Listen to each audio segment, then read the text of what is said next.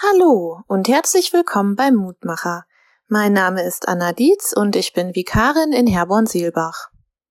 Neulich kam im Fernsehen ein Experiment, das zeigen sollte, wie Menschen sich verhalten, wenn es um das liebe Geld geht.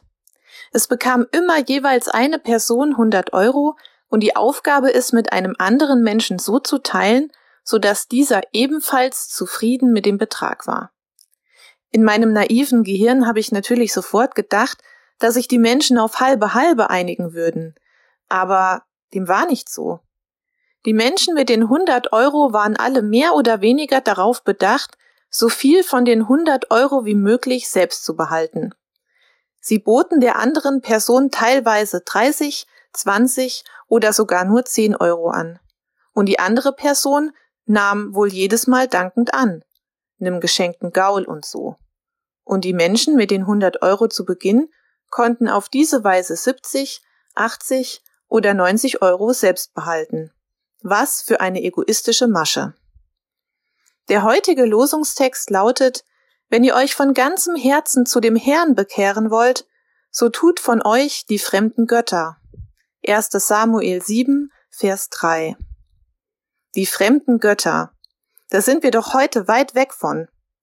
Die existieren bei uns in der westlichen Welt vielleicht noch als Fantasiefiguren, wie der Donnergott Thor in den Marvel-Filmen oder wie die alten Götter in meinem Lieblingscomputerspiel. Fremde Götter sind doch heute gar kein Thema mehr. Oder doch?